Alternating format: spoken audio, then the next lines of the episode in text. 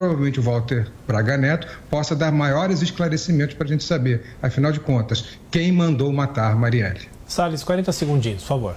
Olha, de fato, como todo crime, precisa ser esclarecido. Nós temos lá o Toninho do PT, que foi assassinado, tem o caso do Celso Daniel, que até hoje a gente não sabe quem mandou matar o Celso Daniel, a própria facada do Bolsonaro. É absolutamente verossímil que tenha aquele, aquele rapaz que deu a facada no presidente viajado o Brasil inteiro, ido nos clubes de tiro, ido a Belo Horizonte, ido no Sul, né, uma pessoa que não tinha dinheiro, completamente despreparada, soubesse de antecedência a agenda de um pré-candidato à presidência da República. Ou seja, o Brasil é o país da falta de respostas, essas aí são algumas delas. 10 horas da manhã. Repita. 10 em ponto. Termina aqui essa edição do nosso Jornal da Manhã. Ouvinte espectador, mais uma vez, muito obrigado pela sua audiência. Continue conosco, todo o conteúdo está para você lá no Panflix. Obrigado mais uma vez pela audiência. E voltaremos amanhã, Adriana, até lá. Combinado. Tiago Berraich, obrigada por hoje. Até lá, até amanhã, a partir das 6 da manhã. A gente espera vocês. Obrigada pela companhia. Uma excelente terça-feira. Continue ligado na PAN. A opinião dos nossos comentaristas não reflete necessariamente a opinião do Grupo Jovem Pan de Comunicação. Realização Jovem Pan News. Jovem Pan Morning Show. Oferecimento Loja e 100. 70 anos realizando sonhos. Ainda bem que tem. Loja e 100.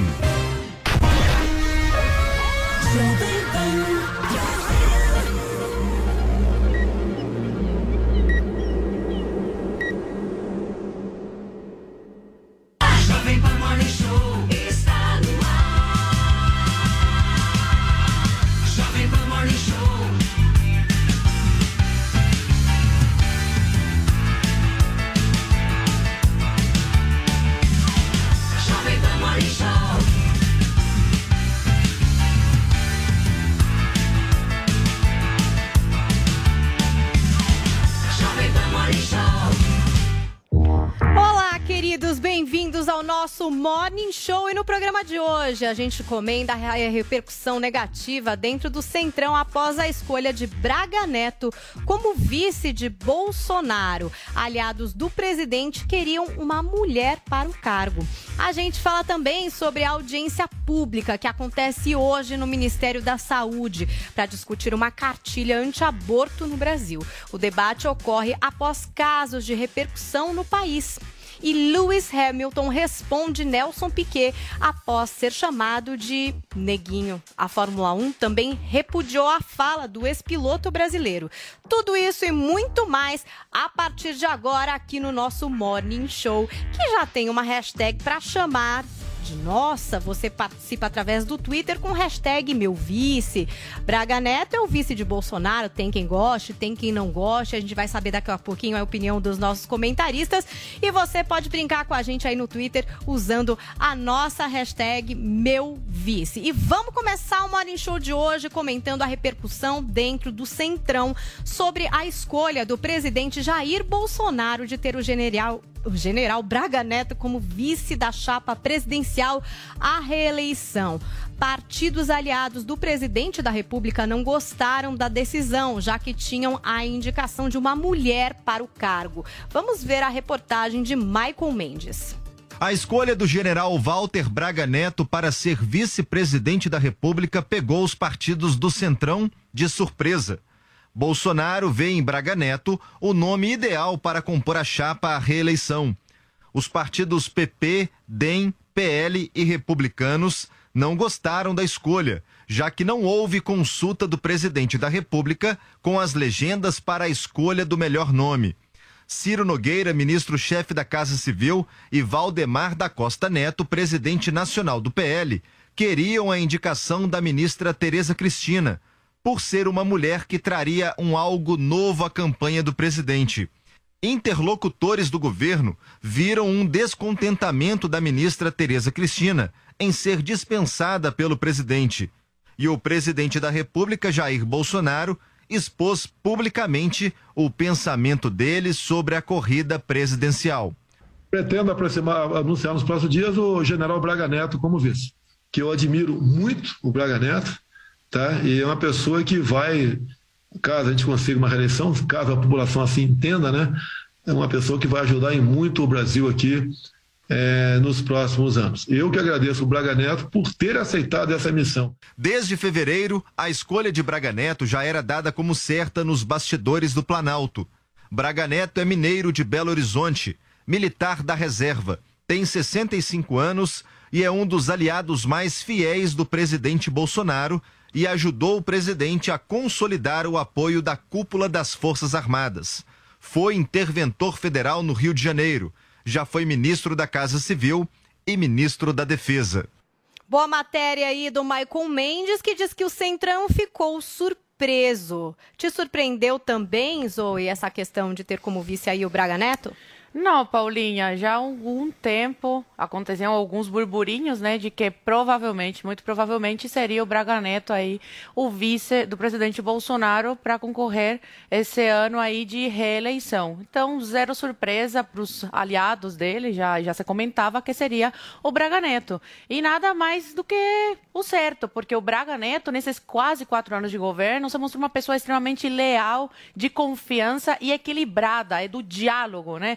Uma pessoa que está sempre ali para ajudar o presidente Bolsonaro, diferente do vice Mourão, que várias vezes quis fazer aí o papel do presidente, atropelou eh, falas que deveriam ser do presidente da República, como na questão da Ucrânia, veio a público se posicionar, né? O, o- colocar o Brasil numa situação que não era ele, não cabia a ele, naquele momento, falar sobre isso. Era o presidente da República que tinha que vir a público e falar sobre a situação da Ucrânia com a Rússia. Também tem várias divergências aí com o presidente em relação a, a algumas bandeiras do governo federal. Então, uma pessoa que nesses quase quatro anos se mostrou não tão alinhada aos pensamentos, bandeiras, né, do, do presidente Bolsonaro. Agora, depois desses quase quatro anos, ele viu que precisa de uma pessoa firme, uma pessoa do diálogo e uma pessoa que respeite, né, que saiba o seu lugar de vice e, e e o respeita como uma figura do presidente da República. Vamos ver aí né, o, que, o que vai acontecer. O cenário político está se desenhando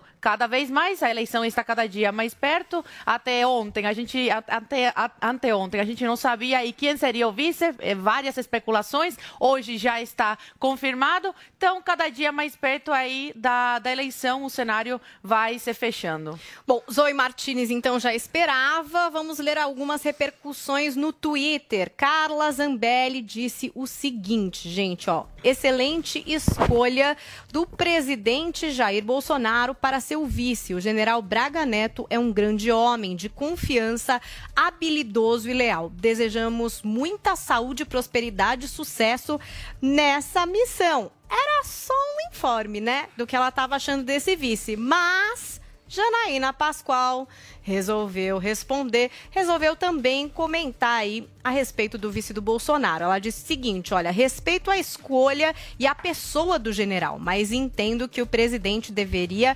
repensar. Precisamos caminhar para o centro. Trocar os generais só endurece mais a imagem do presidente. E eu não sei o que Braga Neto pensa. Ele precisa se expor mais. Todo vice pode virar titular, disse a Janaína Pascoal lá no Twitter. É isso mesmo, Guga Noblar. Todo vice pode virar titular aqui no nosso Brasil? Essa, a intenção de Jair Bolsonaro ao indicar Braga Neto como vice é exatamente que ninguém queira que o vice possa virar titular. Ele está ali se blindando de um possível, de quem sabe, um futuro, uma futura tentativa de impeachment. Só durante esses primeiros três anos e meio de governo foram mais de 100 pedidos de impeachment contra Jair Bolsonaro. Num novo governo dele, óbvio que terão mais uma dezena ou centenas de pedidos de impeachment. E se ele tiver como vice alguém do Centrão, como a Tereza Cristina, principalmente uma pessoa como a Tereza Cristina, que é bem vista por praticamente todos os partidos, uma pessoa que tem um bom trânsito na política, é claro que é perigoso para ele. É claro que um processo de impeachment seria mais bem visto, mais bem aceito, passaria melhor pela Câmara se o vice dele fosse alguém da política, palatável para os políticos. E não é o caso de Braga Neto. Braga Neto amedronta até mais do que Jair Bolsonaro. É pior ter um general presidente do que ter um capitão presidente. Você dar um poder do poder executivo para alguém que já é poderoso, que já é general, que já tem a força do exército junto a ele, pode ser muito mais perigoso. É assim que veem, que enxergam os, os jornalistas e boa parte da sociedade civil. Então, é uma maneira, o Bolsonaro sabe, ele está escolhendo ir, o Braga Neto, de se blindar de um possível impeachment e de não ter ali alguém que atrairia, inclusive, é, um- uma simpatia ao impeachment, que seria a Tereza Cristina. Ele está se blindando claramente. Agora, é ruim para ele, como falou a Janaína, politicamente, ter como vice alguém que só vai reforçar aquela imagem carrancuda, a imagem de Bolsonaro a imagem até, para alguns, de Bolsonaro que estica a corda e que pode levar à ruptura da democracia. Essa imagem do Bolsonaro se reforça quando ele coloca como vice um general. O Centrão queria, porque queria que fosse a Tereza. Eles estavam negociando isso com Bolsonaro. Meses atrás parecia certo, como falou a Zoe, que seria o Braga Neto. Depois de um mês para cá, não parecia mais. Tinha a Tereza, tinha a Damares também como opção. A, a intenção era ter uma mulher como vice para suavizar a imagem do Bolsonaro. Afinal de contas, no público feminino, ele está levando uma lavada do Lula. Ele só está perdendo a eleição por conta das mulheres. Entre os homens, há praticamente um empate técnico, mas entre as mulheres, ele perde, dependendo da pesquisa, de 56 a 22. É, praticamente 30 pontos de diferença. O que está derrotando o Bolsonaro é o ele não dessa vez. Então, a intenção era tentar suavizar, era tentar pegar parte desse público. Bolsonaro não quis. Para muita gente, a leitura que se faz é: Bolsonaro agora sabe que não tem mais nada a perder, está vendo a eleição praticamente como decidida contra ele e quer se blindar para quem sabe até ir para o tudo ou nada e apelar e não aceitar o resultado da eleição. E, e tem ali um general tem- que pode ajudar a a, a, a ponte dele que ele tem com os militares e com a PM, é, esse, esse general pode pavimentar essa ponte, enfim, é, para num momento de ruptura ele ter o apoio dos militares, estando com esse general ali como vice. Até isso tem gente acreditando que é esse o movimento do Bolsonaro, é um movimento de entrega e de querer, quem sabe depois ir para a ruptura. Olha, quem está acompanhando por imagens já vê Paulo Figueiredo, ele tomou água, ele deu umas risadas aí. Ontem ele tocou fogo nesse programa. E pelas expressões dele, acredito que ele discorde do Guga. É com você, Paulo. Qual a sua opinião a respeito do vice? Bom dia a todo mundo. Eu acho engraçado porque é, foram desde 2018, a, campanha, a última campanha do Bolsonaro, todo mundo está dizendo que ele vem aí um golpe do Bolsonaro, vem aí um golpe do Bolsonaro, vem aí um golpe, ele vai esticar a corda, ele vai por tudo ou nada, ele vai romper. E a profecia nunca chega, né? Isso é igual a profecia do fim do mundo. É, ela, ela vem, ela é adiada, ela é adiada, ela é adiada, aquelas seitas malucas, sabe aquelas seitas malucas, tipo meio Jim Jones, essas coisas. O fim do mundo vai chegar, e aí fica sendo adiado, adiado e nunca chega. Falta É um pouco competência isso, a ruptura do Bolsonaro é um pouco isso. É, a- to- quanto tempo né, que a imprensa está dizendo que o Bolsonaro vai esticar a corda para romper, e no final nós vemos os atos autoritários sempre acontecem do outro lado. O coitado fica lá respeitando as quatro linhas da Constituição, as quatro linhas da Constituição, e o, o outro lado passa por cima da Constituição todos os dias. Por que, que ele escolheu É, o Braga sem- Neto? é, mas já, Guga? Mas, mas já? Mas já? Não né? deu nem, deu nem para eu começar a comentar. Agora, vamos a alguns mitos especificamente sobre essa questão do, do, do vice, né? Do, do Braga Neto. Isso. É, primeiro mito que as pessoas costumam eh, repetir, e repetem isso, às vezes eu acho que as pessoas não param para prestar atenção no que elas estão falando, de que se o Bolsonaro colocasse uma vice-mulher, ele suavizaria o voto. Vocês conhecem alguma mulher que ia olhar, se colocando assim no mundo real, olhar e falar assim: ah, agora a vice do Bolsonaro é a Tereza Cristina. Ah, então tá, então agora eu voto no Bolsonaro. Vocês já viram algum eleitor formar o processo de decisão dele dessa forma? Eu nunca vi. Então eu não sei por que, que todo tempo fica sendo repetido a ideia, como se ainda, como se mulheres só votassem em mulheres, como se mulheres fossem incapazes. Eu acho isso um desrespeito a vocês, mulheres, como se vocês fossem incapazes de olhar e falar assim: ah, não, essa pessoa tem a mesma genitália que eu. Logo, logo, ó, ó, tamo junto. O que, que é isso? Vocês, mulheres, É como discurso, todas as pessoas racionais, genitália, como não. homens. Mas Deus caramba, Gugão, aguenta aí, rapaz. Sossega é mão. bizarro demais você falar. Aguenta! É difícil. É, as, as mulheres. A genitália. As mulheres é, formam o seu voto da mesma forma que os homens. Que pensamento sexista. Mulheres formam, assim como homens são capazes de votar em mulheres. É, e, e- e- e- mulheres são capazes de votar em homem. Então, assim, isso é um mito. As pessoas formam o seu processo decisório com base nas ideias, com base na simpatia da personalidade que tem da pessoa.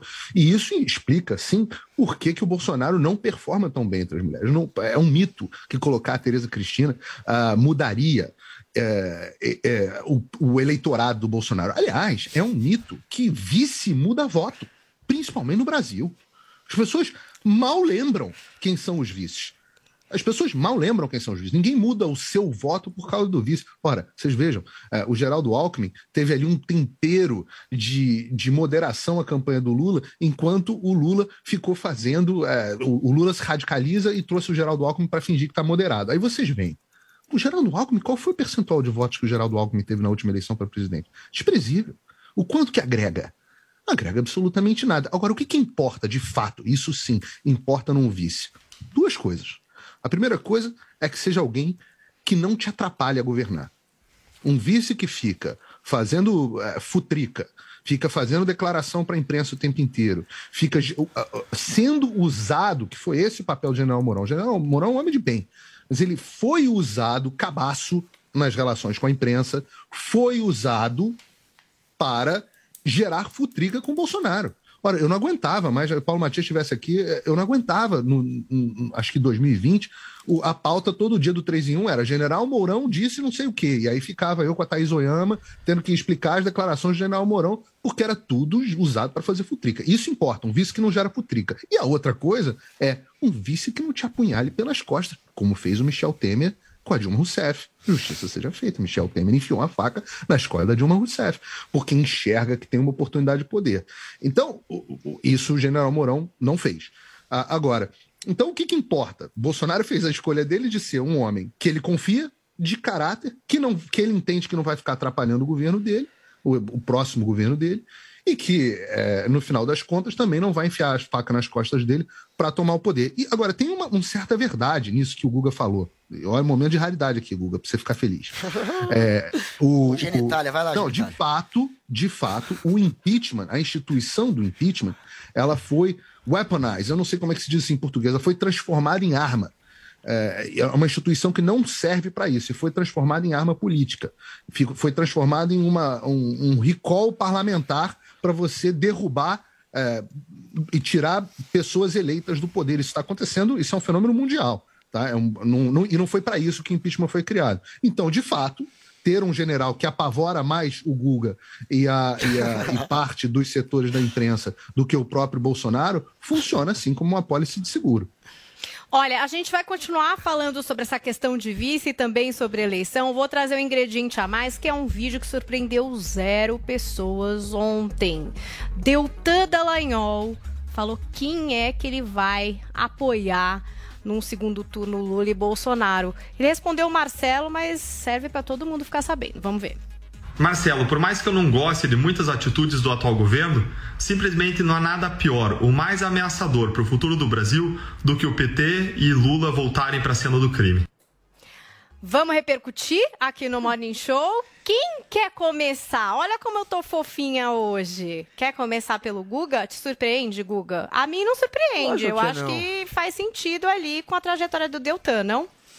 Lógico que, que não surpreende a ninguém, né? Surpresa causou o comentário do Paulo falando em genitália. Ele não consegue entender que o discurso de uma vice-mulher aproxim- poderia aproximar, sim, o Bolsonaro de uma base feminina.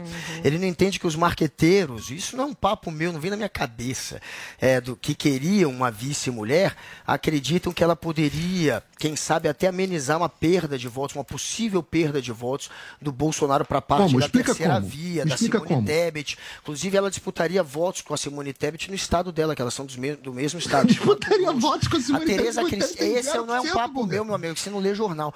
É, esse é o papo como é de que quem tava vota- vota tentando Tebet, o? Bolsonaro. Gente, Fala calma. Também não lê. Fala da minha cabeça. turma. Agora, falar de genitália, aí sim é achismo, é da cabeça. Ó, genitália, que bobagem. Agora, é, sobre o Delton que é uma mulher, Guga? Delton Dallagnol, é óbvio que ele votará no Bolsonaro, porque o Delton Dallagnol tem como seu maior adversário na política e talvez na vida hoje o Lula, o petismo. Eles estão em pé de guerra. O Delton, inclusive, foi processado por conta daquele PowerPoint que foi considerado um abuso de autoridade perante a justiça. Ele teve que pagar é, uma multa por conta daquilo, acabou condenado. Então é óbvio que há uma rixa pessoal entre o Dallagnol entre parte dos lavajatistas e o petismo e o PT. É natural você imaginar que isso acaba influenciando ele politicamente. E também tem um, um viés conservador que leva o Dallagnol a ter uma aproximação maior com o bolsonarismo. É, ideologicamente, ele se aproxima mais do bolsonarismo e tem uma rixa pessoal. Então não surpreende ninguém essa revelação do Delton Dallagnol e para os petistas acaba sendo é, mais uma peça publicitária. Eles podem dizer, olha só, tá vendo? Ele sempre foi bolsonarista, eles são, a Lava Jato sempre foi bolsonarista, sempre foi conservadora, tá aqui mais uma prova disso. Além de serem candidatos por partidos que são antipetistas, ele prefere votar no Bolsonaro a seguir com alguém que tem, segundo boa parte da política, um viés de fato político e não alguém que pode levar para a ruptura. Mas ele não enxerga dessa maneira, talvez, para ele ou para ele tanto faz. E é isso. É, o PT com certeza vai usar isso contra ele também. Zoe, o Deltan disse, ó, nada mais ameaçador do que a volta do Lula, que é alguma coisa que você também tem como opinião e traz sempre aqui no Morning Show, né? Deltan Dallagnol investigou o Lula, era coordenador da Lava Jato. Ele sabe muito bem o que o Lula e o que o PT fizeram, né, quando estiveram no poder. Então, quem com mais, né, é, com mais direito à fala e direito de, de opinar sobre isso que o Deltan, que investigou de perto o Lula, que viu as provas de perto. E outra coisa, o Deltan tem muito claro que se o Lula retornar à presidência da República, retornar à cena do crime, o Deltan, o Moro, essa turma aí da Lava Jato, eles estão acabados, eles vão para prisão, eles vão, vão ser presos. Porque o Lula, e a gente vê nas falas dele, todos os dias as falas agressivas, incisivas dele, essa sede de vingança, a gente sente né, no tom de voz dele, esse ódio que ele sente pelas pessoas que o colocaram na cadeia e as pessoas que apoiaram a prisão dele. Ele que quer censurar a mídia, fala em regulamentar a mídia, quer acabar com clubes de tiro, ou seja, assim, quer implantar aí a, a, ditador, a ditadura dele e mandar prender quem o colocou atrás das grades. E ele tem o apoio do judiciário. Todos os atos do Lula vão ser respaldados aí pelo judiciário. A gente viu isso nitidamente, claramente. O judiciário que o descondenou e o colocou, é, assim, por coincidência, o descondenou agora chegando perto aí do, do ano eleitoral para ele poder concorrer. Então, o, o circo está armado e o Deltan sabe disso. O Deltan, por mais que tenha divergências com o Bolsonaro, ele sabe que o Bolsonaro é um presidente democrático, ele sabe que o Bolsonaro joga entre as quatro, eh, quatro linhas da Constituição, diferentemente do Lula. E ele está assustado, obviamente, porque o que esperar de um judiciário que descondenou o condenado maior corrupto da história desse país? O Moro, que era símbolo aí da Lava Jato, hoje é um opositor ao Bolsonaro, né? Eles brigaram, o casamento não deu certo. Agora, o Deltan também é um ícone da Lava Jato. Muita gente considera que ele é uma peça, foi uma peça importante no combate à corrupção. Paulo, você acha bem-vindo? Bem-vinda essa fala do Deltan agora, dizendo que apoiaria o Bolsonaro no segundo turno? Bom, o Deltan Dallagnol nunca gostou do Bolsonaro. A la- O pessoal da Lava Jato nunca gostou do Bolsonaro. Tem um diálogo da Intercept, eu fui até buscar aqui agora, com a- dele com a procuradora, outra procuradora em também. 2019, a Jerusa Vietilli, que vazaram no, no- nos diálogos da Intercept, onde ela fala assim: é, a força-tarefa da Lava Jato ajudou a eleger o Bozo. Chama o Bolsonaro de Bozo É verdade. né? E, é, só é, precisamos desvincular do Bozo. Só assim os jornalistas vão novamente ver a credibilidade. Ele, a, a Bolsa, se ele atropelar a democracia, a Lava Jato será lembrada como apoiadora. Eu me preocupo muito. Diálogo dela com o próprio Deltan Dallagnol, diálogo do Intercept, é, que da, da Vaza Jato, né? Então, assim, e as manifestações do Deltan, várias manifestações dele é, nos últimos anos mostraram que ele nunca gostou do Bolsonaro. Nunca gostou, sempre fez críticas. Aliás, ele e os demais procuradores da Lava Jato, que também é, alguns viraram lá colunistas do, do- da Cruzoé e sentaram o pau no Bolsonaro. Então, aí, ex- existe uma ilusão de que esses caras são gostam do Bolsonaro. Não gostam. Se, se os bolsonaristas caírem nesse, é, nesse, nessa história de novo, aí é, é, é passar atestado. Por que que, que, por que está acontecendo isso? Por que, que Dallagnol está falando em apoio ao Bolsonaro, É, eventual apoio ao Bolsonaro no segundo turno? Por quê?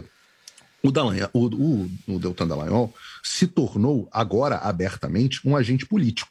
E aí o Guga vai gostar de novo. Hoje, hoje o Guga vai gostar da minha participação. O, o, o, Deltan e outros, eh, outros agentes da Lava Jato já eram agentes políticos há muito tempo. De fato, eram agentes políticos há muito tempo. O nosso Ministério Público, o nosso eh, Judiciário estão aparelhados de agentes políticos. Você pega agora esse Anselmo Lopes, eh, que está processando eh, o ministro, agora o ex-ministro da Educação. Antes foi atrás do Paulo Guedes, antes foi atrás do Sérgio Camargo. São agentes políticos. Você vê as ações políticas desses caras. E é, pelo menos o Deltan, o Deltan depois que, de tanta pancada que ele levou, saiu do Ministério Público e agora assumiu que ele é um agente político. E eu acho isso muito bom, porque política se faz nas esferas políticas. Resolveu ser político, sai, se abre mão do poder incomensurável que um procurador tem, inclusive de destruição de reputação e da vida das pessoas, sai, abre mão disso e vai para a vida é, pública disputar cargo eleitoral, que é o que o doutor está fazendo agora. Então, muito bom que está fazendo isso. Agora, só tem um problema. Ele não tem espaço político. A grande dificuldade do Deltan é um cálculo político, uma questão de espaço. Ele não pode ficar na esquerda porque a, a- a disputa está polarizada, Lula e Bolsonaro. Ele não tem espaço com o Lula, porque ele foi o cara que fez, de fato, aquela, aquela, aquela, aquela, aquele PowerPoint abusivo, eh, porque a, o mesmo, a mesma justiça que eu defendo para mim, para uma filha minha, para os meus amigos, é a que eu defendo para os meus inimigos, então foi, de fato, sim, abusivo aquele PowerPoint, o, o- a forma como o Ministério Público agiu naquele, naquele momento foi, sim, abusiva, e aí Agora, ele nu- nunca vai ter voto dos petistas. Então, nunca. A esquerda ele está liquidado. E na direita, ele tem um problema, porque ele está falando mal do Bolsonaro há um tempão. Ele só tem um espaço, ele tem que tentar se aproximar de alguma forma do Bolsonaro.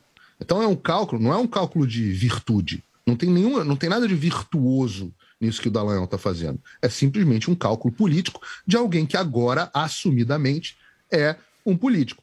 Vai colar? Eu não sei, eu espero que não. Eu espero que não. É, eu, é, a- quem trai um, trai outro. Quem enfia a faca num, enfia no outro. Quem trabalha com os fins justificam os meios. De um lado, vai trabalhar do outro. Você tem que ter princípio e tem que ter valores. Tem que fazer aquilo que você acredita. E eu não acho que tenha sido esse o caso do Deltan Dallagnol. A conduta dele, para mim, ao longo da Lava Jato, foi, e os, vasos, o- a- os áudios lá, os diálogos da Vaza Jato eh, demonstram isso, não foi uma conduta de alguém que acredita no legalismo, no funcionamento das instituições. Foi alguém que acredita nos fins justificam os meios em utilizar o, o, o poder que ele tinha para fins políticos. Olha, eu queria que o Guga comentasse nesses dois sentidos, que a gente já viu isso anteriormente, muita gente surfando na onda do bolsonarismo para se eleger, né? E depois se descolando do presidente, estabelecendo críticas no decorrer do mandato. E também uma outra situação que o Paulo trouxe aqui no programa em relação à, à vice-presidência, né? Então, um vice que parecia ideal, e aí, quando vira vice de fato, quando eleito, começa lá a fazer seus comentários e a minar o governo de alguma forma, né? Trazendo opiniões di- diferentes da do presidente. É, a gente pode esperar uma coisa meio parecida, Guga, no sentido até do que o Paulo falou. Então, agora o Deltan fala que é, é Bolsonaro no segundo turno, mas não exatamente porque seja, né? Só para surfar ali uma onda e se encaixar em algum dos lados é, em relação a obter votos. Tem, ele deixou claro nesse comentário que ele também não é bolsonarista, mas ele falou que num eventual segundo turno entre os dois ele vai votar no Bolsonaro. Portanto, no primeiro turno ele não votará. Ele, de fato, tem rixas, como o Paulo lembrou, com o Bolsonaro, muitas rixas.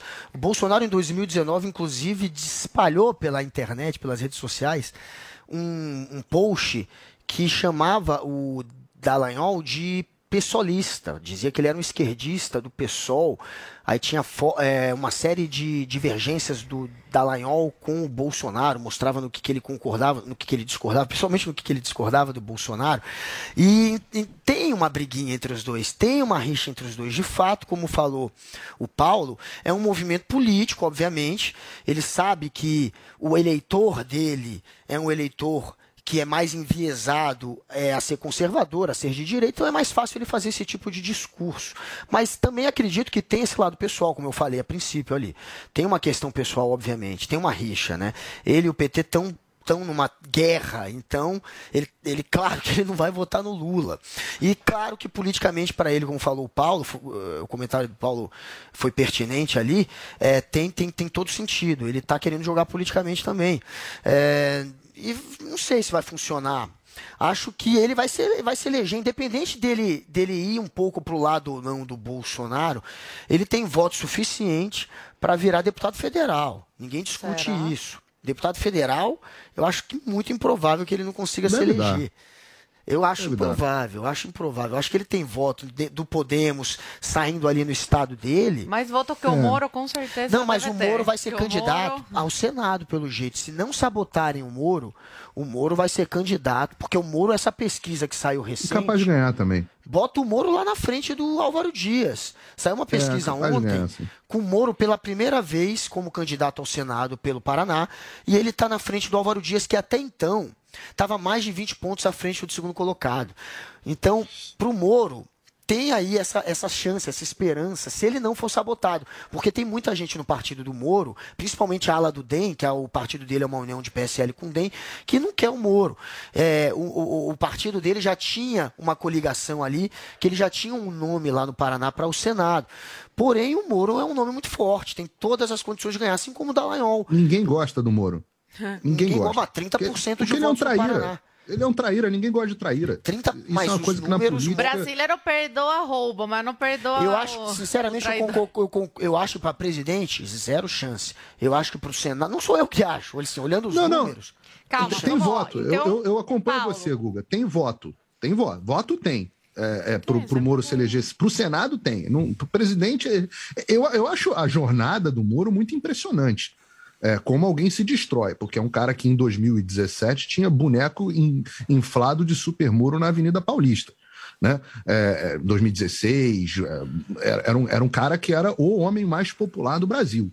E hoje o cara está aí disputando para ver se pode ser senador pelo Paraná. Então, assim, é uma jornada rumo ao, ao, ao lixo muito grande, o que mostra que tudo acaba se revelando, a verdade acaba se revelando com o tempo. Eu me lembro que quando eu, eu sentava o pau no Moro na direita, vamos chamar assim, entre as pessoas de direita, todo mundo ficava escandalizado comigo. Hoje, a maior, maior parte da direita já sabe quem é Sérgio Moro. Então, é, era, era impopular, né? Porque ele estava perseguindo o Lula, e eu falava: não, não me importa se, se ele persegue o Lula ou se ele não persegue o Lula. Se ele desrespeita a, a lei e o império das leis, está errado. E aí as pessoas ficavam, ah, meu Deus, não, mas ele está indo contra o Lula, ele é o nosso herói. Hoje ele está no lixo. Agora, ter voto para se eleger senador pelo Paraná, tem. O, outro aspecto disso é que na política você não, só não precisa de voto. Né? A política brasileira é uma política partidária. Então você precisa de legenda. E o problema do Moro, uma das grandes dificuldades do Moro, é que ninguém gosta dele. Ele não tem um, alguém que gosta dele, inclusive no meio político. E não Tá? confiam, No né? meio político não tem. Porque os políticos falam: se esse cara enfiou a faca nas costas do Bolsonaro do jeito que enfiou, enfi- é o Dória. O Dória que enfiou a faca nas costas de todo mundo. Esses caras que traem compulsivamente, um- um- traidores seriais, é, os políticos começam a ter receio com ele. Por mais que ele ainda tenha algum capital político. O problema é que talvez, ao longo do processo eleitoral, esse, essa imagem de traidor seja explorada pelos adversários e ele acabe minguando e nem se elegendo. Mas hoje, hoje, as pesquisas de intenção de voto, por pior que elas sejam, por menos confiáveis que elas sejam, elas mostram aí, ó, de alguma forma, a distância, é, um pouco da mancha né, estatística em torno do cara. E, de fato, o Moro tem condições de ser senador pelo Paraná, assim como eu acho que está correto, Guga. O Deltan tem condições de se eleger deputado federal. Nada além disso. É, É, uma destruição do capital político que esses caras já tiveram. Então, uh, acabaram la latrina da política porque são pessoas sem escrúpulos, sem princípios, traidores, que tinham seus próprios projetos políticos. As pessoas que ficam batendo palma para eles, é, uh, saibam, esses caras tinham as suas próprias agendas, os seus próprios projetos. E tem, tem muita gente ainda mergulhada nesse deep state, assim nos- como nos Estados Unidos, é, mesma coisa no Brasil, tem muita gente ainda incrustada no judiciário, no Ministério Público, que tem as suas próprias agendas políticas. Então, é agora, esses caras estão comprovando que tinham as suas agendas políticas, se tornando o que eles são agora, políticos.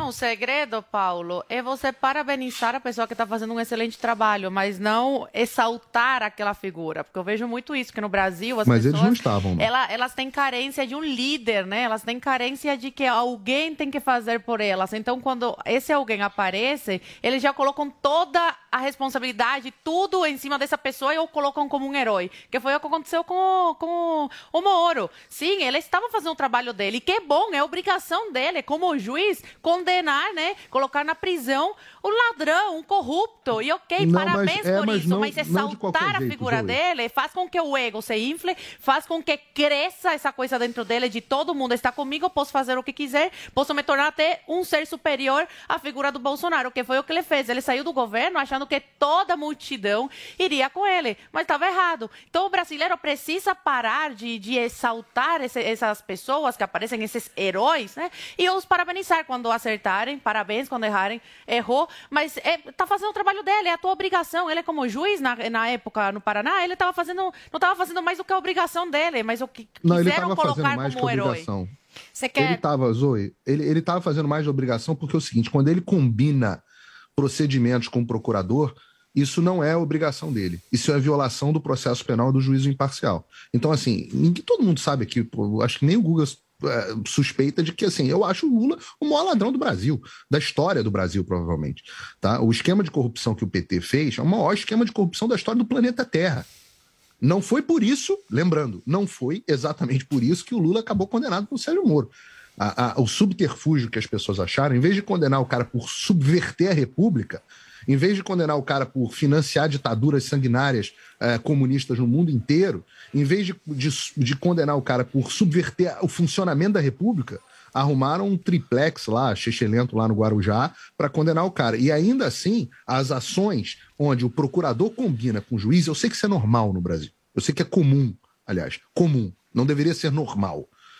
Isso não é, não é, não, não funciona. Esse cara que faz isso contra o Lula, ele também não gosta do Bolsonaro. Então amanhã ele faz contra o Bolsonaro. Então eu não tenho como não me suicidar intelectualmente se eu defender isso, que se faça alguma coisa ilegal contra o Lula, e amanhã, se fizer, quando fizerem contra o Bolsonaro, eu reclamar. Que é isso que os petistas fazem. E, e aí eu não, eu não posso, eu não consigo, eu não durmo. É, é, é, meu, meu cérebro entra em, em conflito, porque o que eu defendo para um tem que ser o que eu defendo para outro. Não são os fins justificam os meios. Se o Brasil continuar nesse, nesse, nesse loop maluco, onde vale tudo, porque a outra parte vale tudo da outra parte também, é uma guerra fratri- fratricida. Termina com todo mundo morto. Né? Posso 10 usar aqui, segundos, um num certo limite, usando o sentido figurado.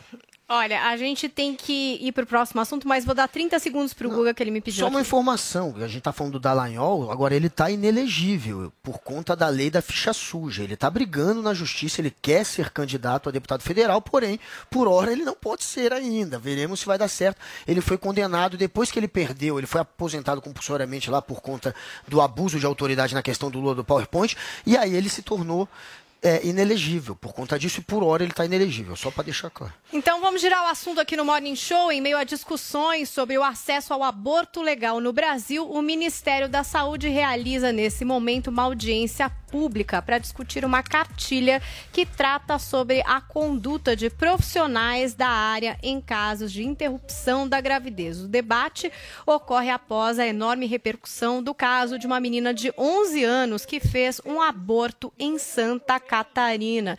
Inclusive, nesse momento, a gente tem a fala da Janaína Pascoal. Vamos conferir, a deputada Janaína Pascoal.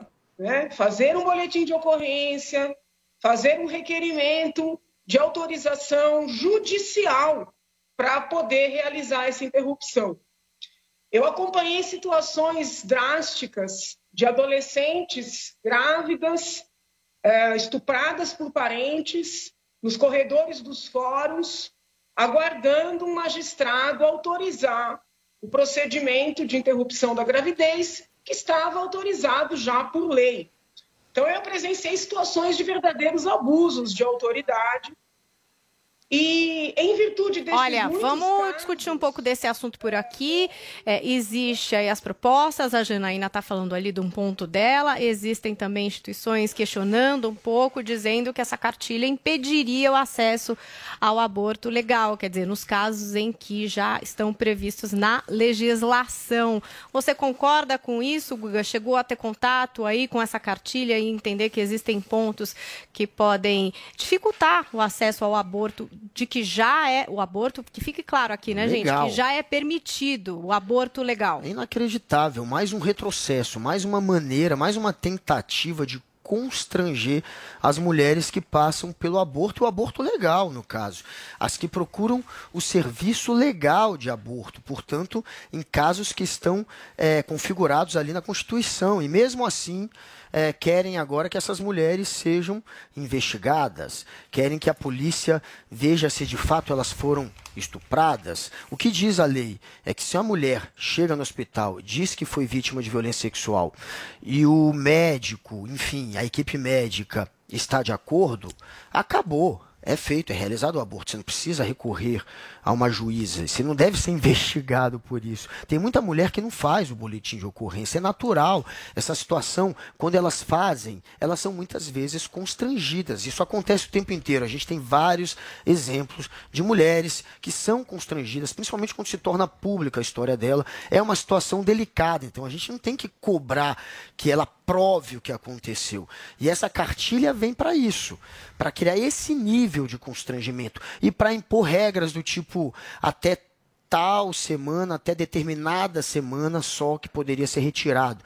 Então a garota de 11 anos, por exemplo, que tinha passado de 20 semanas, não poderia mais retirar o, o, o- Importante o bebê. dizer que não foi estupro, né? É. Depois ficaram sabendo que foi consensual. Mas Ninguém disse que foi consensual. a De onde é que você tirou essa história? De onde é que você tirou essa um história? Google, assim como você Eles fala, eram dá um namorados, Google. Google nas páginas de extrema-direita, só se for. Sim. Como é que alguém Não, sabe não, se foi não. consensual uma história de uma Tá criança em de 10 anos? tudo, Guga. Como é que uma de cri- desinformar, Guga Alguém vai, ó, agora já que você foi pra isso, alguém acredita que uma criança de 10 anos consentiu com uma relação sexual? E a criança de 12? Alguém acredita que uma criança de 10 anos tem noção E o de 12 é que tá o menino de 12 é o acontecendo? O garoto tinha Tem 13, noção. não tinha 12, tá? Na época o garoto tinha 12 13 na É estuprador? época. A gar-. Olha, um garoto de 13 e uma criança de 10. Você Ah, um que é tem um garoto e filho, se coloca no lugar da criança. Eles estão dizendo que uma criança de 10 anos consentiu com sexo. Eles estão dizendo isso, estão tendo esse absurdo de querer agora Não, ninguém concordar está com dizendo isso. isso. Isso é você, É, isso é, é- o seu hábito de colocar palavras. Olha, na a boca Zoe, dos eu não tô dizendo você, Eu que você faz bem. isso profissionalmente, eu não tô ouvindo. é Peraí, isso. A a Zoe- Zoe, Zoe, a o que é que eu você acha? Só para ficar claro, Tá eu não acho. dizendo- Foi fato, Paulinha. A Diga, tá diga o que você está A Zoe- dizendo Eu e o Guga repete sem, sem interpretações. Semana passada, e semana retrasada, nesse programa, a gente é, é, ocorreu um grande erro meu e do Adrilles aqui, da gente se deixar levar pelas informações da grande mídia, que era tudo mentira, né? Não foi estupro, foi consensual. Meu Deus. Esconderam a idade Isso do, é do menino por um bom tempo, para dar tempo dessa criança, é, de fazer um aborto nessa criança. E não foi um aborto, foi uma cesárea, onde dava para salvar a vida da criança. E só Foi depois consensual. ficamos sabendo por quê? Porque a mídia esperou para divulgar depois do aborto, para a menina tirar a criança, para matarem a criança. Então foi uma grande desinformação da mídia. E por isso é que está acontecendo hoje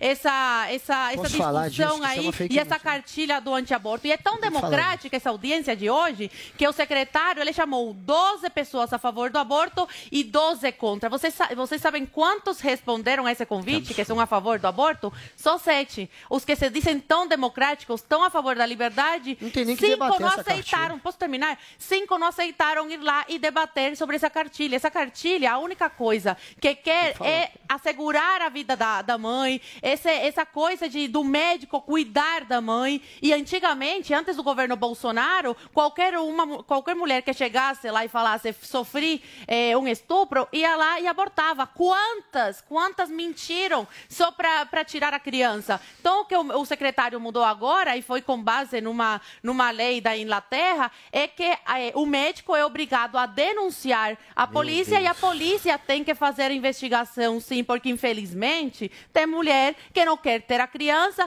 faz o, a- o ato com o marido, com o namorado, com o ficante, com quem quer que seja, fica desesperada por não querer ter a criança e vai lá e fala que, que, é, um, que é um aborto. Então é um assunto muito sério para qualquer um chegar, fui abusada, pronto, vou abortar. Não, a polícia, o médico tem que avisar a polícia e a polícia vai abrir aí uma investigação para confirmar se isso procede, para que não aconteça o que aconteceu há duas semanas atrás, que foi o assassinato dessa criança que, que estava dentro do ventre da, da menina de, do, de Só um 11 minuto, anos. a gente vai ter que ir para um break. Daqui a pouco o Guga responde a Zoe e a gente vai ouvir a opinião do Paulo Figueiredo sobre esse assunto polêmico aqui no Morning Show. Fiquem por aí. Jovem Pan Morning Show. Jovem Pan Morning Show.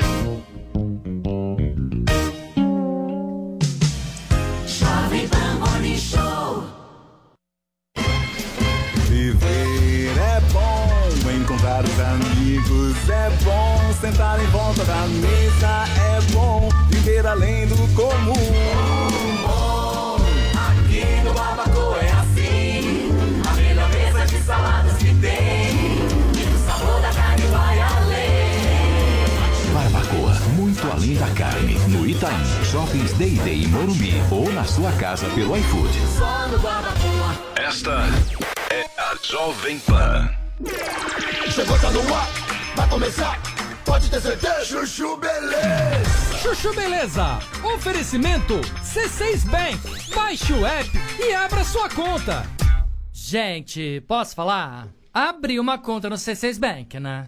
Aí, menina, fui fechar a conta que eu tinha no outro banco, você não acredita? Gerente só faltou chorar pedindo pra eu ficar, né? Ficou falando que ia zerar a tarifa, ficou fazendo promessa. Falei, gente, parece ex levando fora, né? Aí eu virei pra ele e falei, amor, desculpa, mas a fila andou, tá? Agora eu tô em love com o C6 Bank.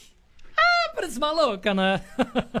Não, sério. Com o app eu consigo cuidar das minhas aplicações, que eu fico me achando, né? Pedir cartão pra viagem internacional e até abrir uma conta pro Leozinho. Ou seja, não preciso de mais nada, tá? Eu tô tão em love com o C6 Bank que eu já falei até pro meu marido. Se ele bobear, eu dou um pé na bunda dele e caso com esse aplicativo. Pelo menos esse não vai ficar reclamando na hora que eu gastar, né? Aliás, pelo contrário, vai me dar pontos pra eu trocar por passagens aéreas, produtos. Vai lá, amor. Abre agora uma conta no C6 Bank. Doutor Pimpolho. Então, Freitas, falei pros americanos que isso era roubada, meu. Não ia dar certo. Ainda bem, viu, Pimpolho? Porque depois do. com licença, os senhores já pediram? Ó, eu quero esse peito de frango grelhado com legumes. E o senhor? É, eu vou querer um. Freitas, levanta o braço esquerdo que passa, vai. Levanta o braço esquerdo, meu. Ó, vem cá, deixa eu bater nas suas costas. Vai se fuder. Ô, tem algum médico aqui no restaurante? Oh, meu, nessas horas nunca tem médico. Oh, meu Deus. Ô, tem algum médico aqui, meu?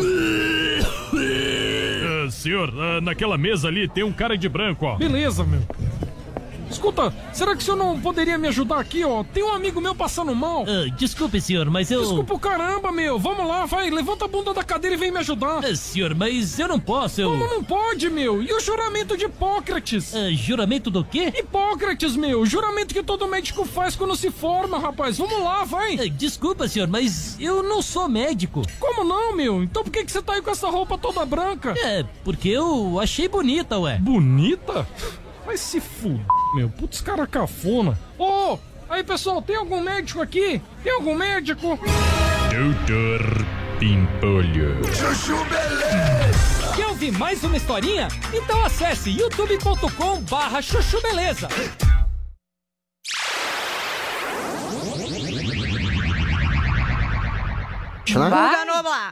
Aqui. Se começar, fake news olha, ambulante. pessoal que chegou da rádio, a gente já tem uma pequena briga aqui. Até São duas crianças da quinta série B. a É uma briga o Luciano séria, onde É quem vai falar e quem vai interromper.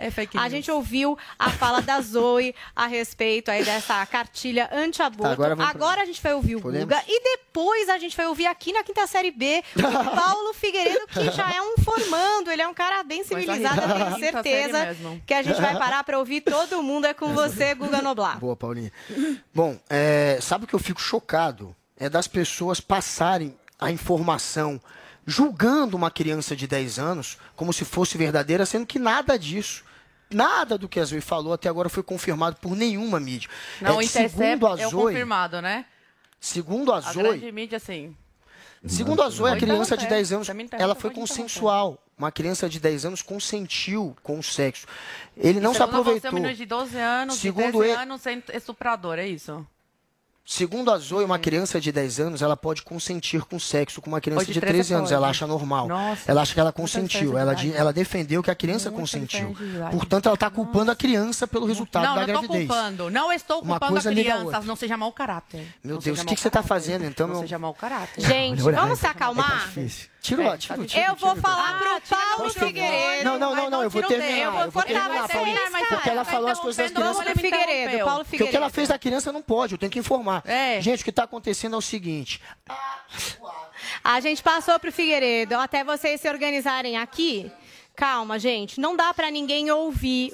A professora Paula, que é quase a professora Helena hoje aqui, vai passar um pouco pro Paulo até vocês resolverem aqui. E aí a gente vai passar pro Guga para mudar de assunto daqui a pouquinho. É com você, Paulo Figueiredo. Pode falar sua opinião sobre o assunto. Bom, deixa eu tentar organizar algumas coisas no raciocínio que a gente estava discutindo da cartilha eh, e da questão do aborto, quando é que é legal e quando é que não é legal, né? Primeiro, eu, eu acho que todo mundo deveria parar para observar eh, essa agenda obsessiva que a esquerda tem no mundo inteiro de aborto, e aborto não é aborto no início da gravidez, é aborto tardio. É o incentivo ao aborto com crianças, inclusive desenvolvidas. Nesse caso em tela aí que nós estávamos, que eles estavam discutindo, estamos falando de um feto de sete meses, um bebê de sete meses dentro da barriga da mãe. Totalmente, totalmente viável do ponto de vista médico. Totalmente viável do ponto de vista médico. Essa, essa, essa, esse tesão em assassinar bebê é uma coisa satanista. Sacrifício, não existe culto satânico sem sacrifício de bebê. Isso é uma coisa doentia, doentia mesmo, patológica. As pessoas enxergarem isso com naturalidade, se enxerga os protestos agora que estão tendo aqui nos Estados Unidos depois da reversão de Roe vs. Wade, é uma coisa impressionante. Bom, o que diz a lei no Brasil? A lei no Brasil é restrita, restringe o aborto. Primeiro, se eu não me engano, 22 semanas é o máximo, e casos atípicos, incluindo casos de estupro. Agora, estupro não pode ser bunda lelê de dizer que foi estuprada, porque se for assim, isso que o Guga está dizendo, não, não tem que investigar. Primeiro que, claro que tem que investigar, porque estupro é um crime é, é, horroroso. E se foi cometido, você precisa ir atrás do estuprador. Ah, eu vou passar para você. O que, que você quer fazer, Vini? Porque tá. Ué, mas eu não tô. Não, não- eu, eu Ah. Paulo, pode continuar. Me desculpa, eu tô tentando resolver aqui a quinta série B enquanto você dá a sua opinião. Parece que a gente vai resolver. Então pode continuar, você me desculpe. Nada, tá tudo certo. Mas o. é, então é o seguinte: claro que você tem que apurar, você tem que ir atrás, atrás do estuprador. Você tem que. Não dá para acreditar em qualquer pessoa. Porque, assim, newsflash, as pessoas mentem. Ainda mais quando elas precisam mentir para burlar a lei para cumprir um objetivo pessoal. Então, é, não, não existe nada de anormal em você pedir que haja investigação, que haja boletim de ocorrência. Ora, se houve cometimento de um crime, esse crime precisa ser registrado em seu dever como cidadão. Caso contrário, não há nenhum mecanismo de fiscalização. Precisa ver corpo de delito, precisa ver tudo para comprovação, para aí você poder partir segundo a lei, não segundo a opinião do Paulo. Segundo a opinião do Paulo, aborto em caso nenhum.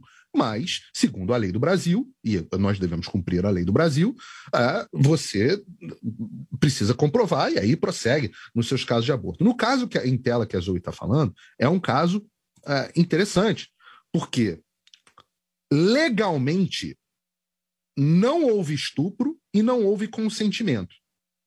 Legalmente. Por quê? Porque é, uma menina de menos de 14 anos não pode consentir no Brasil, não existe consentimento de ato sexual, legalmente falando. E essa é que eu acho que é a origem da discussão aqui. Não há consentimento, mas ao mesmo tempo, um garoto de. Uma menina de 11 anos não pode consentir e um garoto de 13 anos não pode estuprar, porque ele é um menor inimputável. Então, legalmente, não há consentimento e não há estupro, porque se não há autor, não há crime. Né? Por uma questão básica do, do direito. Se não há autor, não há crime. Então, não era, não foi um ato legalmente consensual, mas também não foi um estupro. Agora, de fato, saindo da lei, saindo indo para o fato, e eu, eu não, nem falo o nome da menina, eu já falei sobre isso ontem, eu acho que são casos de saúde e privacidade. Mas vou desfulanizar e vou para uma situação hipotética, que você tenha uma menina de 11 anos que vive vive com um garoto de 13 anos, porque ele é filho do padrasto, e há um ato, é, os dois são namorados, com o conhecimento do pai, e são uma adolescente e um pré-adolescente transando, fazendo, seja lá por que motivos que sejam, né? Porque as pessoas fazem, o, desejo sexual existe, às vezes até em meninas de 11 anos e certamente em meninos de 13 anos. Ninguém tem mais desejo sexual, inclusive, do que um menino de 13 anos. Então, se a coisa acontece e rola, é, eu lamento, mas isso de fato, não direito, de fato, não é um estupro. Não é um estupro. E, mais do que isso, moralmente uma criança de sete meses dentro da barriga desta mãe, porque é uma tragédia familiar, tá? Não, não me entendo errado, eu tenho duas filhas e isso seria uma tragédia familiar na minha vida. É uma tragédia familiar. Agora, onde, não sei, algumas partes podem ter culpas, é uma situação difícil da vida. Agora, eu tenho certeza que uma parte não tem culpa. Nenhuma, zero. O bebezinho de sete meses dentro da barriga. Muito que poderia sim ser salvo. em vez de ser salvo, seja, é, o procedimento de um aborto é um procedimento de esquartejamento sem anestesia. É uma coisa cruel. E isso precisa ficar claro para as pessoas. Aborto não é brincadeira. Então, a cartilha, em resumo, o que a cartilha faz é simplesmente botar um pouco de ordem no coreto para o estabelecimento do império das leis. Então a gente continua acompanhando a discussão sobre a cartilha anti-aborto, mas agora, meus queridos, vocês sabem que quem tá fazendo aniversário essa semana? Quem é que tá completando aniversário essa semana? A New Cursos. A plataforma está completando dois anos, levando conhecimento e ajudando no desenvolvimento de milhares de pessoas. E para celebrar essa data especial, a New está preparando um dia de descontos com preços que você não vai ver mais, tá? Porque temos descontos até 75%. E para garantir é muito simples, acesse agora mesmo newcursos.com.br, niucursos.com.br, clica no banner de aniversário e faz o seu cadastro. Sabe aquele curso que você sempre quis? Essa é a hora de você se inscrever. Você vai encontrar os profissionais mais renomados do país, como Pablo Spire, Ricardo Ventura, Samidana, Cris Arcangeli e muitos outros. Acesse o site, cadastre-se já e não fique de fora da festa de aniversário da New Cursos. Olha o VT.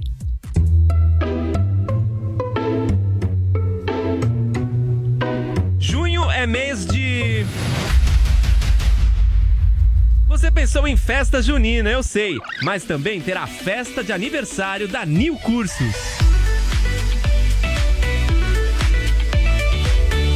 está com a grana curta, mas precisa se aprimorar de maneira rápida e barata? Essa é a sua oportunidade. Os cursos com os melhores profissionais do mercado, como Pablo Spire, Ricardo Ventura e Cris Arcangeli, para você extrair o máximo de cada um deles e se tornar ainda mais completo, com desconto de até 75%.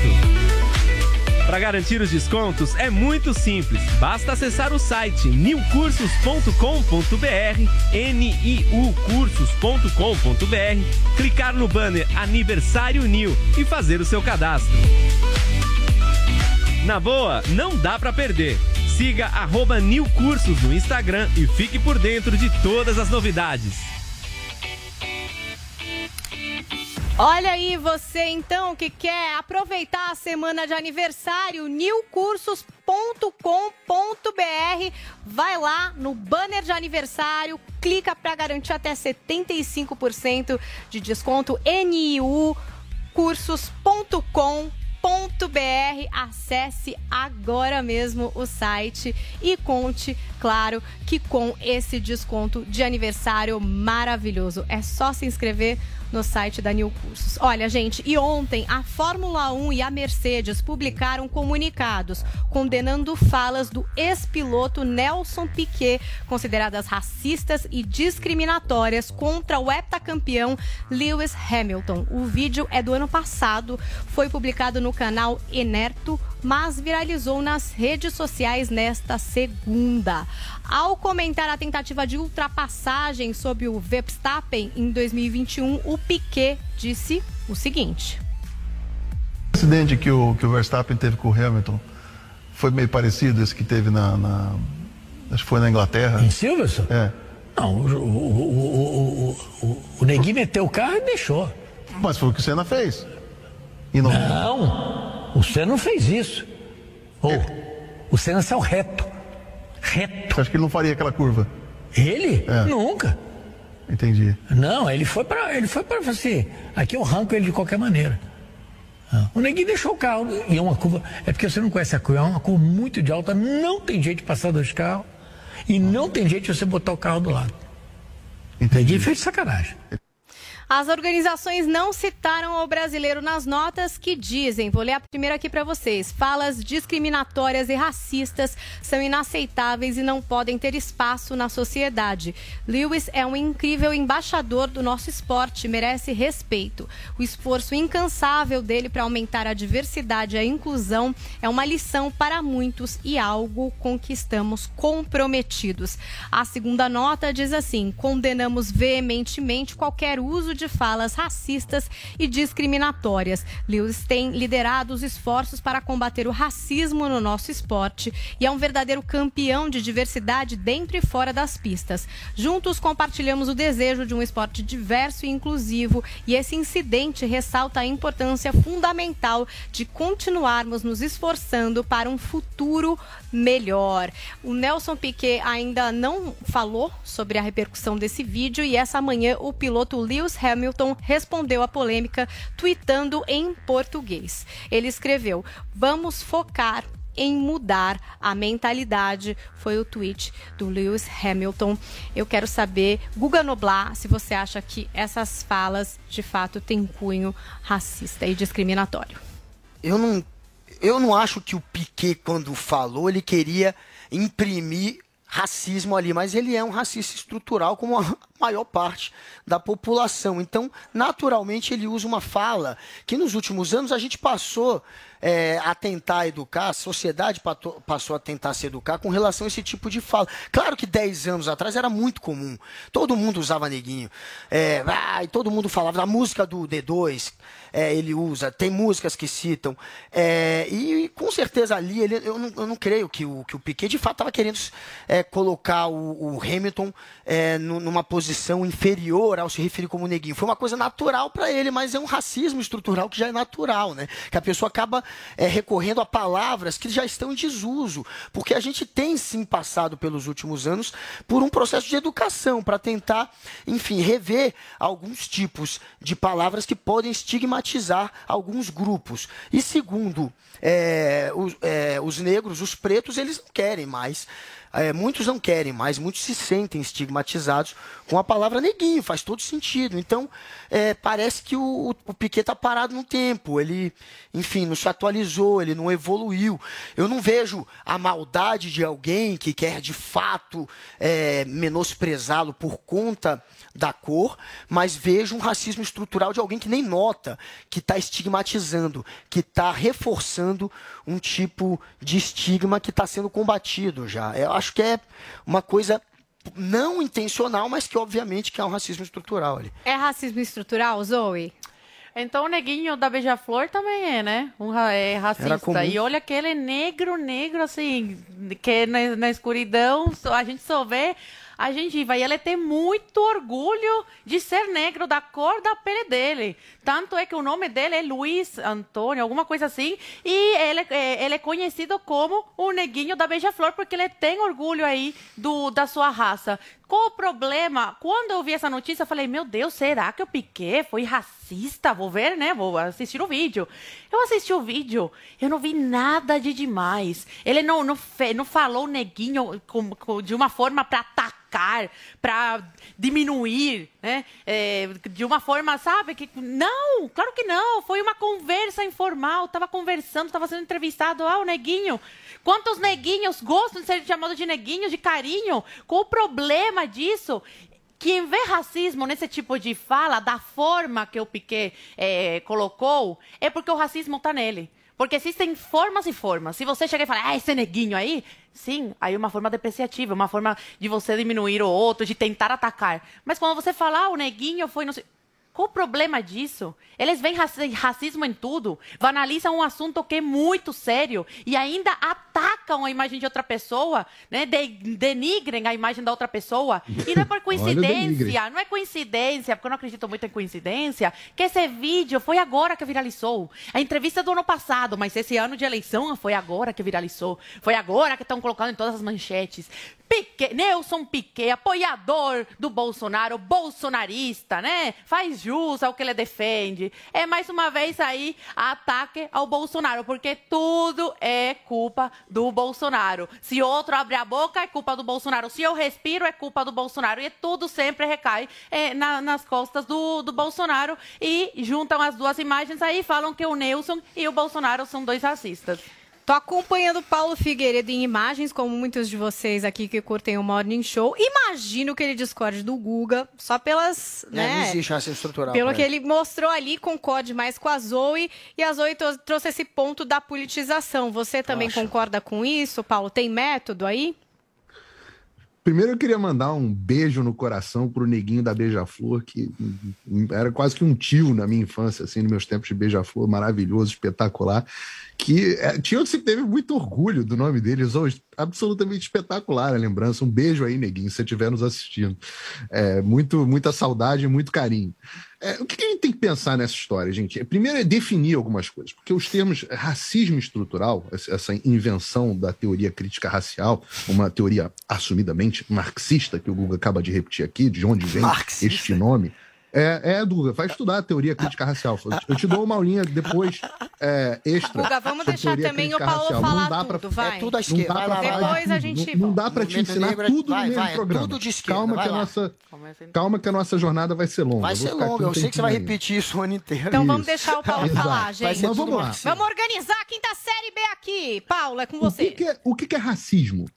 A gente tem que definir o que é racismo. Racismo é a noção de que um grupo étnico ou que tenha uma cor de pele, porque são diversas etnias de cor de pele negra, eles são diferentes de forma, eles são inferiores de alguma forma por alguma característica racial, portanto, genética. Eles são inferiores. Isso é racismo. O que é discriminação? Discriminação é quando você separa alguém, separa, e essa pessoa deixa de ter direitos e ser tratada da mesma forma que todos os outros, por conta destas características físicas.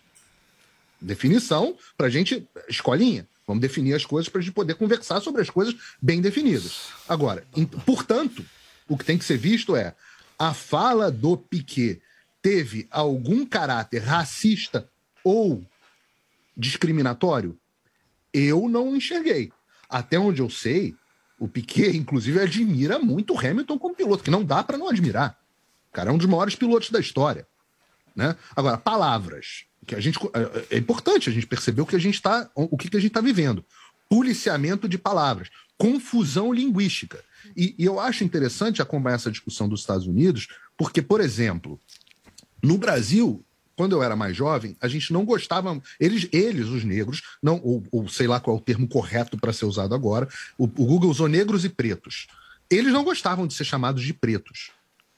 Achavam preto feio. Preto é, é cor, eu sou negro. Né? Você tinha os grupos Negritude Júnior, é, sei lá, só negro sem preconceito. Era era uma coisa ok. Agora, aqui nos Estados Unidos eu acho interessante porque a palavra negro e a versão dela nigger sequer, aliás, eu não devia nem ter dito aqui, porque o YouTube pode derrubar o vídeo. Porque sequer essas palavras podem ser ditas por pessoas a não ser os próprios negros. Eles preferem black, né? Aí no Brasil, eu uso, eu sou carioca. Então eu falo, pô, neguinho, ah, neguinho é doido. Pô, nego faz isso, nego, nego é cara. E eu não vou aceitar policiamento da minha linguagem, da forma que eu falo, porque não é discriminatória, não é racista.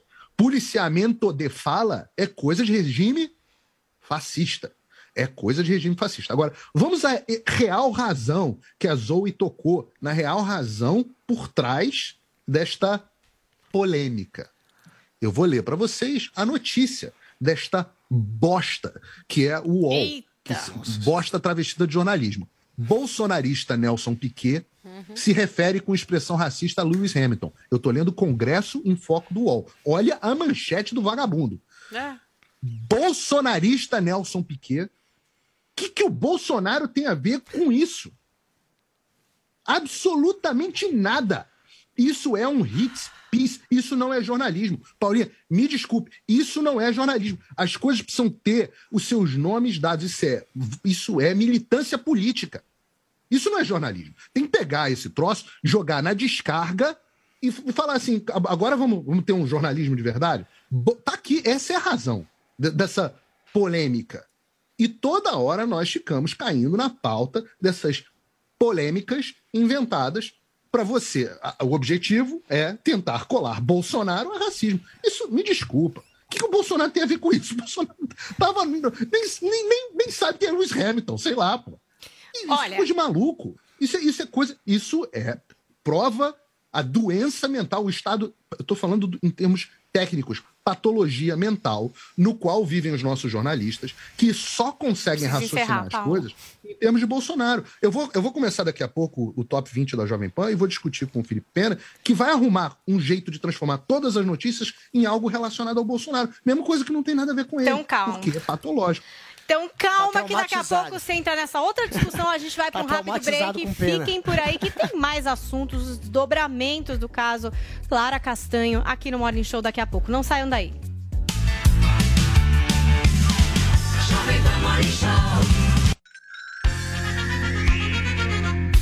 A Jovem Pan apresenta Conselho do Tio Rico. Senhoras e senhores, Daniel Zuckerman, tio Rico tá aqui. E feliz de estar na tua frente, Zucker. Tio, tem um cara que eu sei que você admira. Pra mim, você é ele. A versão brasileira que é o Warren Buffett. Você gosta do Warren Buffett? Warren não é? Buffett, ele tá com 91, 92 e ele trabalha como se tivesse 22. Isso é, impressionante. maravilhoso, maravilhoso. Um dos maiores investidores do mundo, E, né? ele, e ele investe como se ele fosse viver 192. Então é esse tipo que a gente tem que seguir. Exato, é investimento a longo prazo, um cara que vai lá todo dia come no McDonald's. Você sabe onde eu conheci ele? Onde você conheceu? Na Gillette. A gente dava conselho, eu, o Warren e o Jorge Paulo na Gillette. É mesmo? Lá fora, é verdade. Fenomenal. E ele fala várias frases que você pode demorar 50 anos pra construir uma empresa e 5 segundos pra acabar Pra com destruir, ela. é verdade. É fenomenal. Agora eu quero saber o seguinte: o Warren Buffett investiu agora, atualmente, 51 bilhões de dólares em ações. A gente tá falando, ah, mercado de ações. Você acredita que é um bom momento para encher o carrinho também no mercado de ações? Que no mercado de ação, eu vou te fazer um paralelo. Tá. É igual imóvel. Vale a pena comprar imóvel? Depende. Depende. Se você for comprar um casebre lá na PQP, você não vai se dar bem. Agora, empresa boa, com fluxo de caixa redondinho, empresas boas, eu, TR, tô sempre comprando. A gente falou de renda fixa aqui, mas eu compro ação a rodo sempre, porque empresa boa sobrevive quando tá ruim, no momento de Covid, ou depois do Covid, quem não quebrou, tá redondo. Boa. Então, olha isso com muito cuidado e ação, junto com renda fixa hoje que tá valendo a pena, é o caminho. Boa, enche o carrinho segundo o tio Rico. E só rapidamente aqui, ó, ele investe em Apple, Bank of America, tem Coca-Cola. Essas são as algumas posições do Warren Buffett e um dia eu conto a carteira do tio Rico. Esqueceu aqui. do Google. É o Google também. Esse foi o conselho do tio Rico aqui na Jovem Pan. Beijo grande. Conselho do tio Rico. Jovem Pan Morning Show. Jovem Pan Morning Show.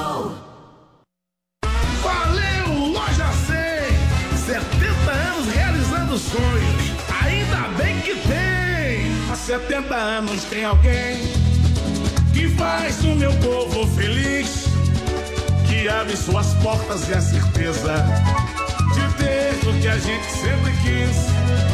Eletros e móveis, que beleza! Eu quero, eu posso, eu vou.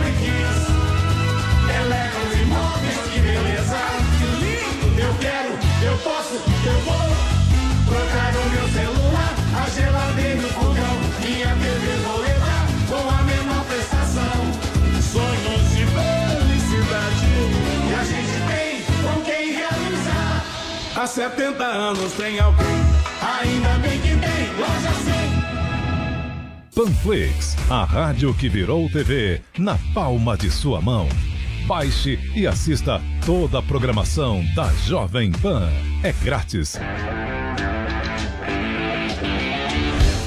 Hora de você começar a diversificar seus investimentos e você não sabe como fazer. Não entende muito de mercado financeiro, mas tem interesse em aprender. Quer sair da poupança? Então não perca a oportunidade. Eu preparei o melhor curso de indicadores financeiros do Brasil, pensando em pessoas como você. Acesse a newcursos.com.br, use o voucher Vai Brasil e compre o curso Toro de Ouro em 12 vezes de menos de 75 reais.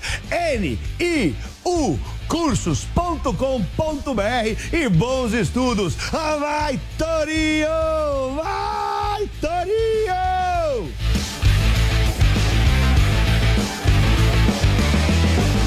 Hoje eu não vou falar de amor. Falar do teu cheiro, cabelo, teu pelo, teu jeito de me tomar. Hoje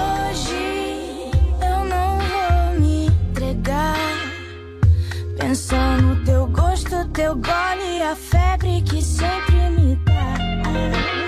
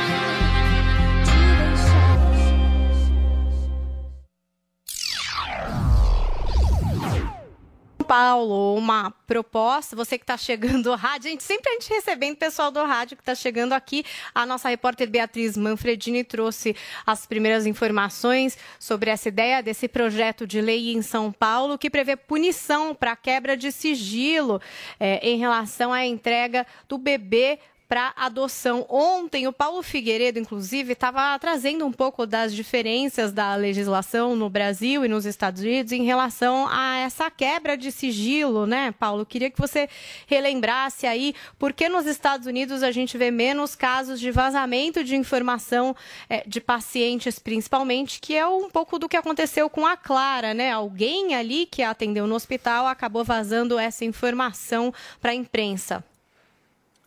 É, o que acontece é o seguinte: aqui nos Estados Unidos existe uma lei chamada HIPAA, HIPAA Law, é a Lei de Proteção à Privacidade de Dados de Saúde. E, é, por conta disso, nenhum hospital, nenhuma autoridade médica pode divulgar nenhum dado seu de saúde. O, o- o controle é tão absurdo que você aqui não troca WhatsApp, não troca e-mail com o seu médico, de tanta preocupação que tem com o processo. É, o, o- o aqui, troca de mensagens com médicos são feitas todas dentro de uma plataforma segura, é, onde todas as pessoas que tiveram acesso são registradas para você saber caso haja algum tipo de vazamento, porque a lei também impede que empregadores discriminem é, pessoas por conta das suas condições de saúde. O primeiro caso onde começou a haver violação da legislação nesse tipo foi justamente no caso da Covid,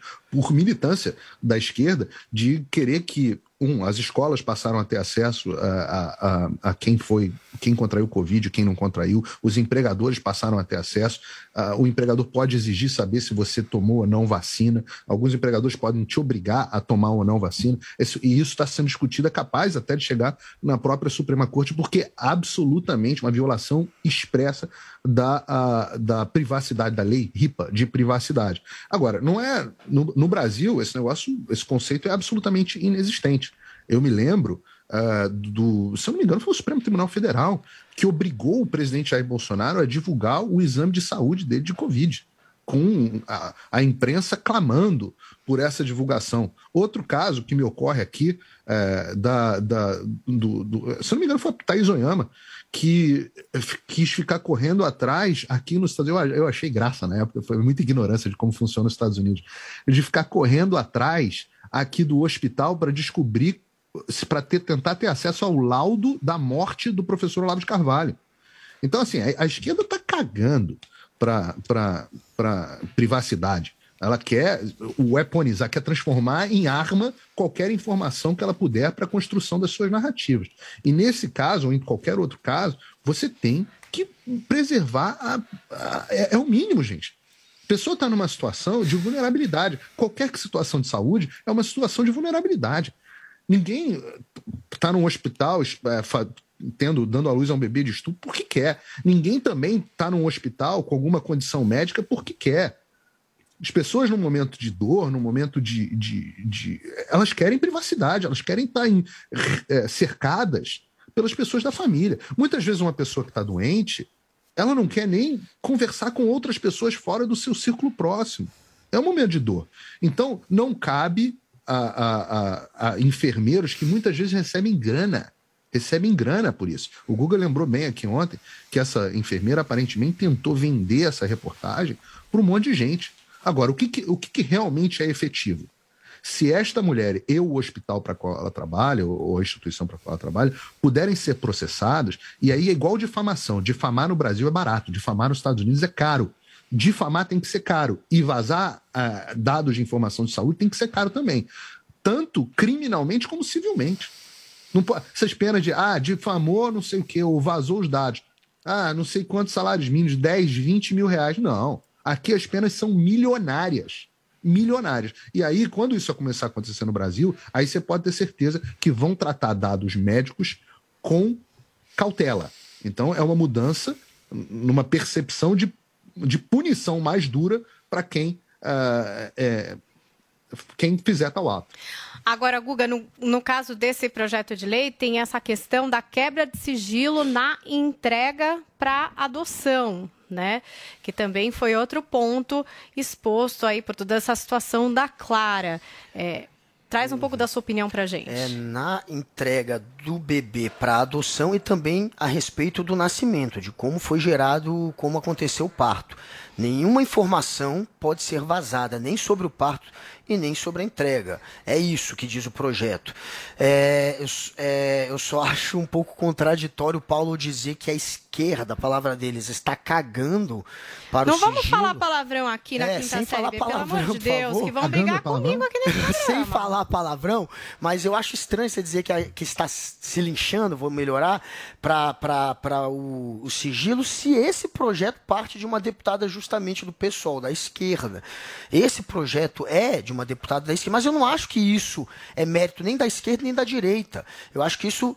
É, enfim, é uma, é uma situação que se faz necessária. A gente tem um exemplo muito triste de alguém que acabou exposta, se tornou nacional, se tornou um, um tema de debate nacional, e veio uma deputada, por acaso, da esquerda, poderia ser da, da direita, é, com esse projeto que é muito pertinente, porque de fato isso tem que ser levado para esse ponto que o, que o Paulo falou, de você ter sanções administrativas de você multar as pessoas. Você tem que ferir no bolso. Essa eh, enfermeira, antes de passar a informação, não sei se foi vendendo ou não, para o Léo Dias, ela tentou vender. Vender sim por 10 mil ou 15 mil, foi o que vazaram jornalistas, essas informações para outros veículos. Em média, quem vende essas informações fatura de 10 a 20 mil reais. No projeto da Érica, ela coloca uma multa que varia de 15 a 47 mil, quase 48. Já É é um valor que vai inibir. Que Eu tenho uma dúvida Porque a galera aqui, não vai é, ganhar mais dinheiro.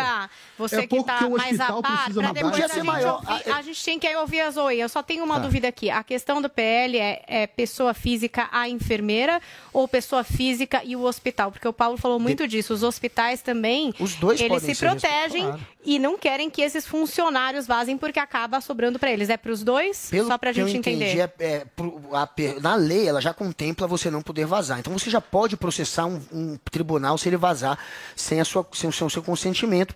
Agora, você não tem ainda punições administrativas. Isso é, pelo que eu entendi, é para a pessoa unicamente. Então, você vazando, você se torna passível de ser processada e pagar multa até 47 mil reais. É, como eu disse, isso vai acabar inibindo esse comércio de informação que deveria ser sigilosa, que a lei diz que é sigilosa, mas, a Mas lei não vai não muito cumprem, adiante, né? né? Não coloca as punições. Agora vamos ouvir a Zoe. Zoe, você também concorda com o Guga que nesse sentido é apartidário, assim, de que de fato esse sigilo deveria ser respeitado e que tanto faz quem propôs esse projeto de lei? A gente vive num país cheio de leis. E leis todo dia, e leis, e mais leis inúteis, e leis que não funcionam. O que a gente tem que é, obrigar, né, os que têm que cumprir a lei, é a que eles cumpram a lei, a que façam que a lei valha de algu- alguma coisa e não colocar cada vez mais leis. Mais leis, já tem uma lei que prevê isso. A Lei 13.509, que altera o Estatuto da Criança e do Adolescente, garante o direito de entregar um bebê para adoção a todas as mulheres que assim desejam, de forma sigilosa e acompanhada de, esqui- de equipe especializada multidisciplinar.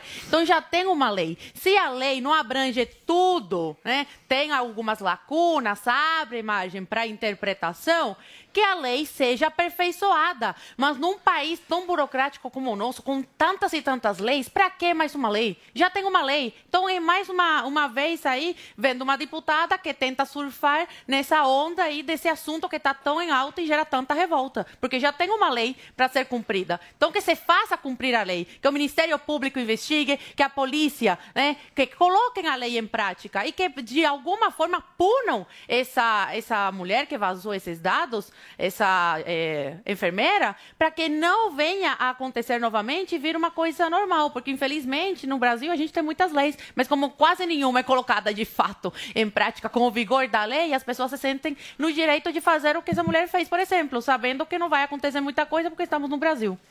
Bom, olha como foi bom aqui. Vou dar 20 segundos para cada um, mais um pouquinho. Guga 20, depois Paulo 20, Zoe para fechar 20 o nosso morning de hoje. Vamos lá.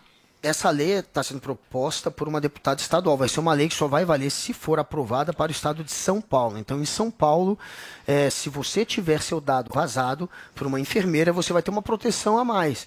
Uma maneira, de fato, de fazê-la pagar, de fazê-la ser multado. E, e é uma maneira de você, como eu disse, inibir esse comércio de informação que deve ser protegida. É mais uma maneira de se proteger. Não vejo como algo nocivo. E, como eu disse, só valerá para São Paulo. Você, Paulo Figueiredo, é mais uma maneira de tentar coibir algo que já vem previsto, como a Zoe trouxe no ECA? Eu, eu acho um remendo jurídico para algo que é, é um problema nacional maior, que deveria, é, que tem passa por punição mais dura com os juízes, entendimento e jurisprudência nesse caso importam muito. Os juízes podem impor penas mais duras, mais severas, sem necessidade de uma gambiarra ju- jurídica numa legislação estadual. Isso é um problema federal, um problema nacional que precisa resol- ser resolvido no âmbito nacional. A intenção, no entanto, é na direção correta. Zoe? Eu espero que o registro dessa profissional seja cassado e que outras pessoas, pessoas vejam que o Brasil, sim, de fato, pune quem comete crime, porque essa mulher cometeu um um crime invadindo a privacidade da outra e que não se torne uma coisa tão frequente. E como o Paulo falou, que se torne no âmbito nacional e não apenas que valha para o estado de São Paulo. É isso mesmo, temos tweet na nossa hashtag Meu Vice. O que, que será que aprontaram com a gente na internet? Meu Deus, olha lá, a gente tem o departamento de chaves digitais e memes. temos ali o vice de Lula. Que é Guga É. Nolá. Não sei, tá, Tá lá? Eu apertando a mãozinha. Eu Eles estão com gravata vermelha e tudo. E o vice de Bolsonaro é Paulo Figueiredo. Eu não sei se isso é montagem ou se isso é real. Eu acho que é real isso aí. Vocês concordam? É, Acharam chance. que ficou bom, Guga? Faz sentido Eu ou não? aceito. Eu aceito. Já, já Faz aceito sentido? desde já, porque ser vice é bom pra caramba. É, não faz trabalha. nada. Melhor Muito coisa do bem, ano é vocês adoraram. Já tá aceito, presidente. Tiozão Games aceita, tamo maravilhoso, sempre participando com a gente aqui no Morning. Queria agradecer a companhia de vocês. Até amanhã que tem mais, viu? Eu espero pela companhia de todos vocês. Até lá. Você ouviu Jovem Pan Morning Show. Oferecimento Loja e 100. 70 anos realizando. Agora 11h32.